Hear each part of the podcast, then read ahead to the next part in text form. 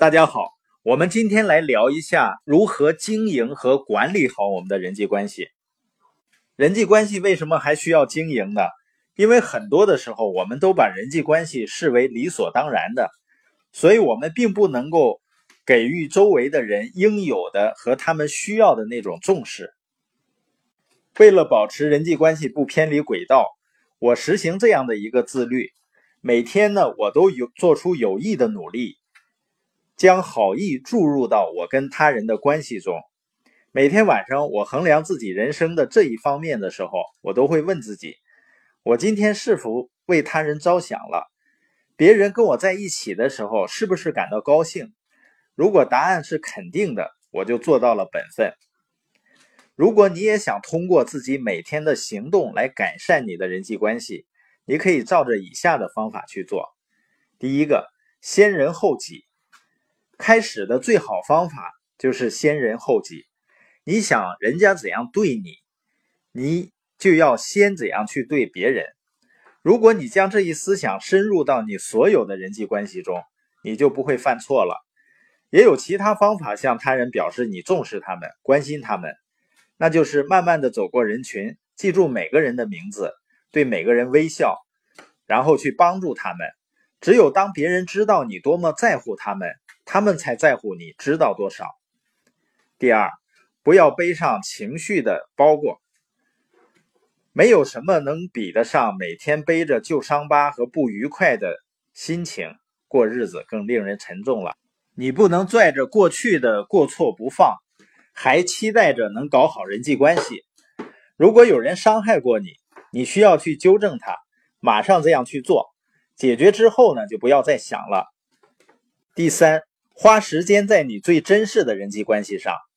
大多数人按照先来先得的原则给予人际关系关注，第一个引起他们注意的人占用了他们所有的时间和精力，所以咯吱作响的车轮比高效润滑的车轮更吸引人的注意力。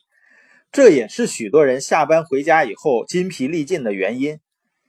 既然你已经读完了有关家庭的那一章，你已经知道了家庭关系是你生命中最宝贵的人际关系。所以，当你做计划的时候，家人应该成为你首先考虑的因素，然后才是你第二重要的人际关系。这是分清优先次序的问题。第三，要高兴的服务他人。有一次，我听到一位航空公司的高级经理解释，在航空业招聘和培训员工是多么困难。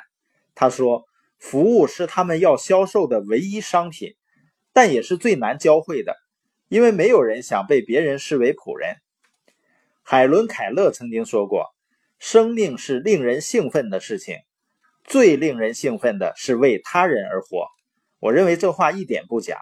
我活得越长时间，就越坚信。为别人增加价值是我们在人生中能做的最好的事情。因此，当我服务他人时，我努力开心的做，并做出最好的效果。第四，经常表达爱和欣赏。我心脏病发作后，很多人问我：“你当时最大的感觉是什么？是害怕、惊恐？”我的回答令很多人吃惊，实际上也令我吃惊。它是爱。在我不确定自己生死的那些痛苦时刻，我最想告诉自己周围的人，我多么爱他们，我的家人、我的同事和朋友们。再多的告诉别人你多么爱他们都不过分。我想，很多人相信，帮助别人最好的方式就是批评，向别人奉献自己的智慧。我不这么认为，帮助他人最好的方式就是发现别人的闪光点。我鼓励每个我遇到的人，我想让他们知道我在他们身上看到的强项。我实行百分之一百零一原理，我在他人身上找到一个百分之一的我敬佩的亮点，然后给他们百分之百的鼓励，这让我喜欢别人，也让别人喜欢我。还有什么比开始一段人际关系更好的事情呢？随着我年岁变大。我最珍视的就是我的人际关系。很长一段时间以来，我在这一方面非常幸运。二十几岁时，两年的时间内，我在八个婚礼上担任伴郎。我数不清自己有多少朋友，我享受着美好的婚姻。我有很多几十年的老朋友。每星期，我的助理都会接到某个自称是我最好的朋友打来的电话。每天，我都接到我爱的人的电子邮件。回顾过去，我意识到，在我二十几岁时，我的人际关系令我每天充满着喜悦。三十几岁时，我的人际关系给予我智慧和洞察力；四十几岁时，我的人际关系将我提升到更高水平；五十几岁时，我的人际关系给予我美好的回忆。当我写这一章时，我开始思考我一生中最珍视的那些人。我自问，除了家人之外，哪段人际关系对我影响最大、最满足？很快，我的脑海里出现一个名字，这个人就是比尔·布莱特博士。他是除了我父亲外，对我一生影响最大的导师。是否曾经有个比你更大、更敏捷、更优秀的人来到你身边，关心你呢？对我来说，比尔·布莱特就是这样的人。他就是我称之为第五层次的那种领导人，一个超越生命的人。人们因为他的为人以及他所代表的意义而追随他。二十世纪五十年代，他和妻子声明，他们甘愿做自己信仰的奴仆，而他们也活出了这个诺言。他遍布世界的机构有将近一万三千名雇员和一万多名训练有素的志愿者。二十年后。比利将我收归门下，成为我的导师。他总是为我抽出时间。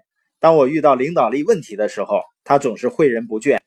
他成为我精神领袖的典范，激励我视野更开阔，挑战我想的更大，奉献更多。他又是我的朋友，毫不计较回报的给予我爱。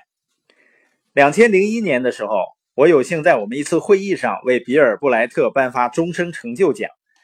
因为比利五十年来一直是领袖、开拓者以及领导者的良师益友，他从容地接受了这一奖项。几十年来，他接受如此多的奖项，或许这个奖对他来说没有太大的意义，但是对我来说却意义非凡。尤其是我知道当时他正在向死亡靠近。在典礼上，我读了一封我写给比利的信，这封信是我得知他得了肺部纤维症以后写的。我记得自己在飞机上一边写信一边流泪。空姐问我怎么了，我相当尴尬。比利的杰出之处在于他将自己的一生奉献给成千上万的人，就像他对我的奉献一样。两千零三年三月，我惊讶地接到了比利的来信，在信中，他邀请我接任他成为全球牧师网络主席。他创建的这个组织旨在培训全世界的领导者，这是一项殊荣。他不仅给予了我一个改变许多人生命的机会，而且给予我一个机会报答他对我的所有奉献。两千零三年七月十九日，比利·布莱特去世了。我很幸运，他是在我向他道别后的第六天逝世的。我会想念他的，但他的去世带给我的最大情绪不是悲伤，而是满足感。我与他的关系是我人生中最大的快乐之一。我想起我的心理学教授胡斯博士四十年前说的话：“如果你一生中有一位真正的朋友，你非常幸运。”我知道，我确实很幸运。